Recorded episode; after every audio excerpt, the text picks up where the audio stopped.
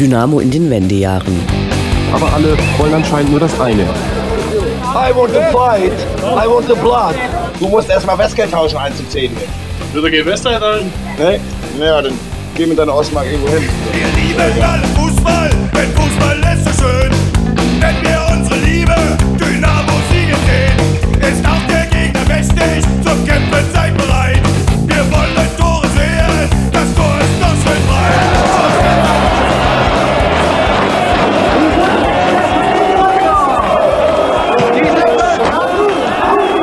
Mit dem Ende der DDR änderte sich bei unserer SGD fast alles. In einem Jahre dauernden Prozess musste Dynamo Vereinsstrukturen aufbauen, einen massiven Publikumsschwund hinnehmen und im gesamtdeutschen Profifußball einen Platz finden. Vieles ist geschehen und in Vergessenheit geraten. In dieser Rubrik wollen wir in loser Folge Licht in diese dunkle Zeit bringen.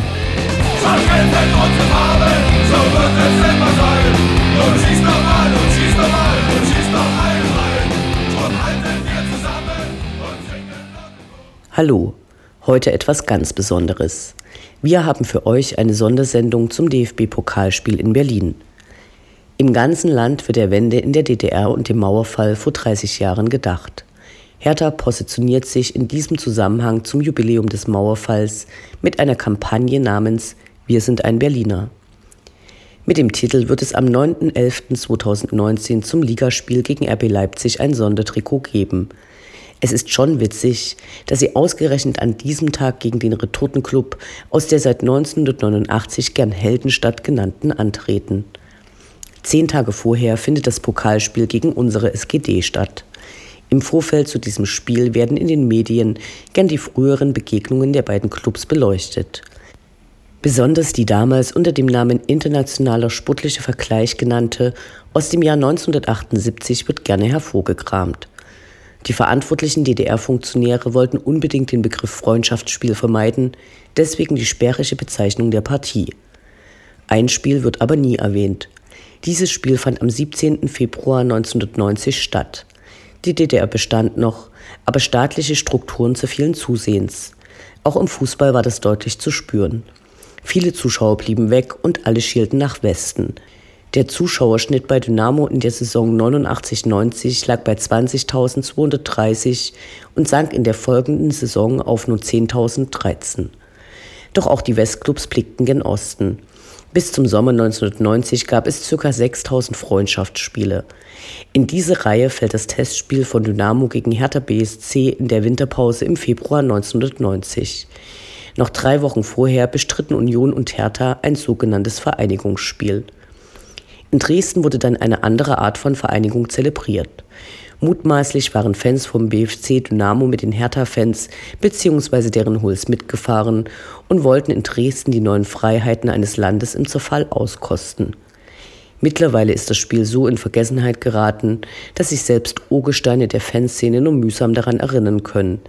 Bei der Recherche kamen diverse Erinnerungslücken zutage. Für manche war das Spiel im Sommer, für manche im Frühjahr und ganz andere waren sich selbst bei den Jahren nicht ganz sicher und schwankten zwischen 1989 und 1990.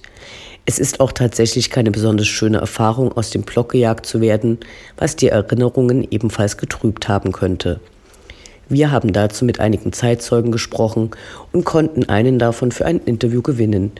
Er berichtet, was damals im Dynamo-Stadion los war und wie er das Spiel erlebt hat. 8000 Zuschauer wohnten im Spiel im damals Dynamo-Stadion genannten heutigen Rudolf-Habich-Stadion bei. Zu den näheren Umständen war nicht viel herauszubekommen. Googelt bitte etwas von 1990 und ihr werdet euch die Augen reiben. Keine Quellen, nichts. So mussten wir die Archive aufsuchen und dort mühsam in den Mikrofischen nach Artikeln über das Spiel suchen. Aber auch da Fehlanzeige. Die Lokalpresse berichtete nur mit wenigen Zeilen in der Randspalte und wie damals üblich wurden die Ereignisse abseits des Rasens nicht erwähnt. Einzig in der FUVO, der Fußballzeitung der DDR, erschien ein längerer Spielbericht. Sportlich war der Test unbedeutend. Hertha war als Zweitligist kein Gradmesser für die Dynamos, die einige Monate zuvor noch im Europapokal der Landesmeister angetreten waren.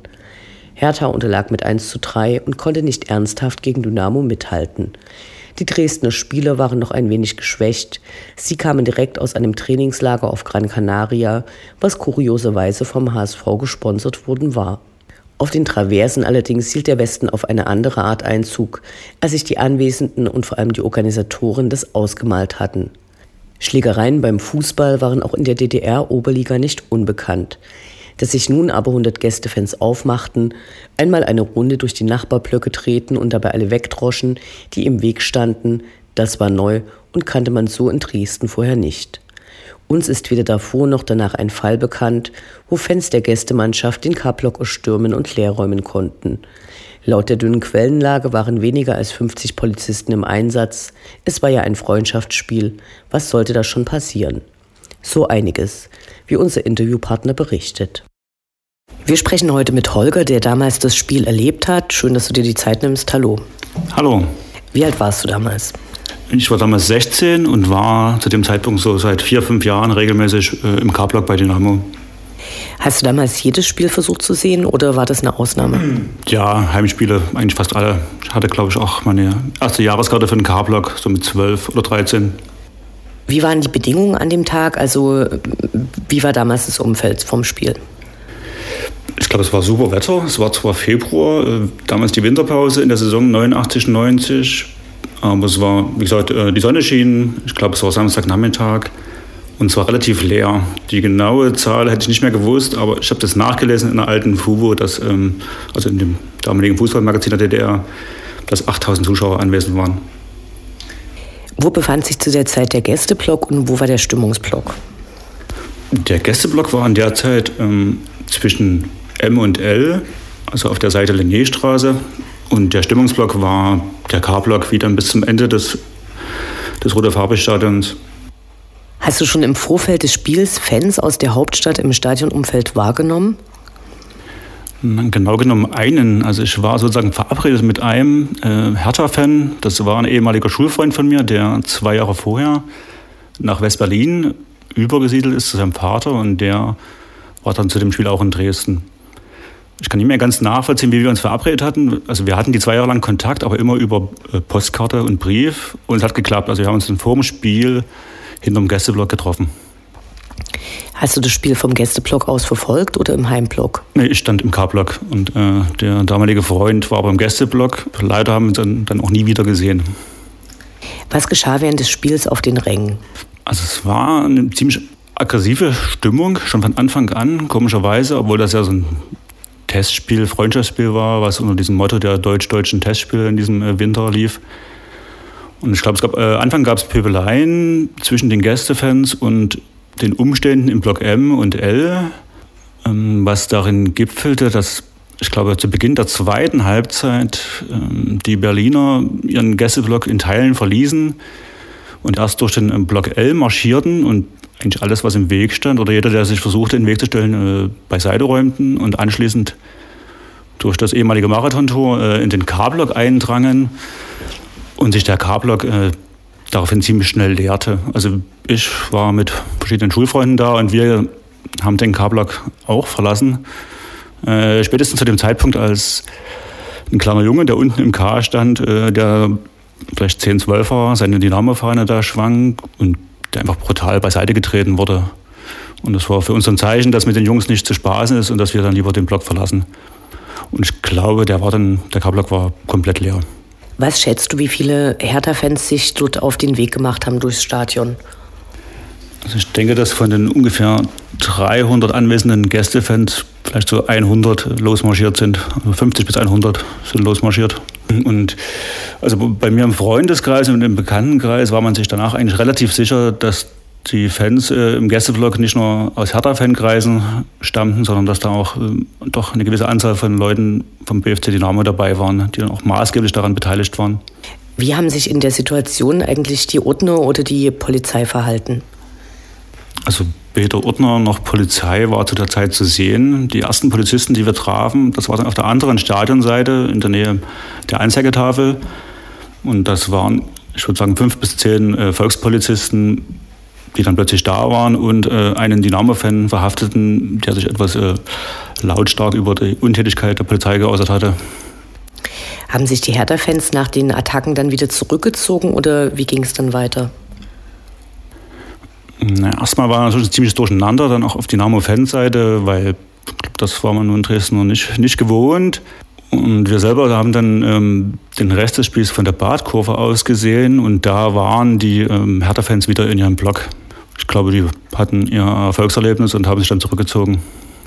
Hast du in den Medien etwas von den Ereignissen rund um das Spiel äh, damals erfahren können?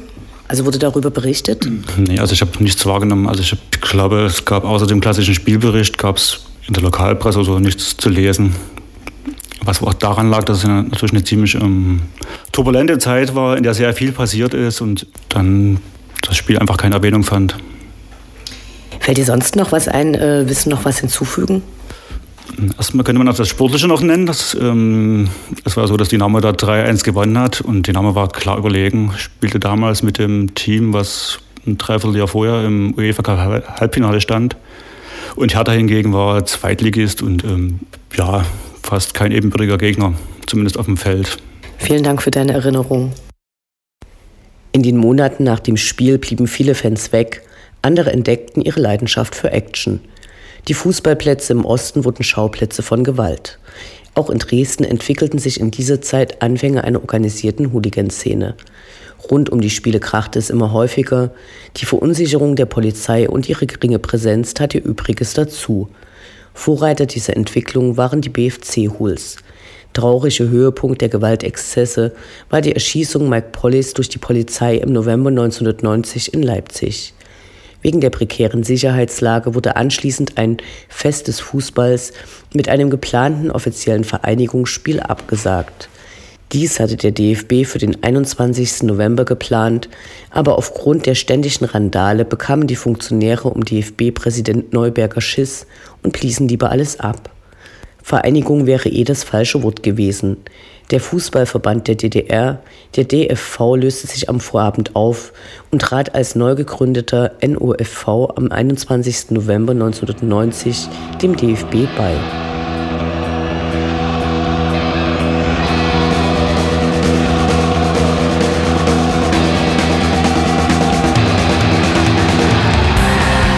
Wir haben euch hoffentlich einen Einblick in diese Leerstelle der Geschichte Dynamos geben können.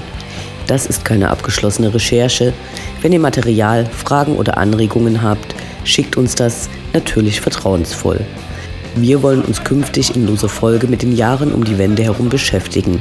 Dazu sind eure Impulse immer willkommen. Kontaktmöglichkeiten findet ihr auf welle1953.net.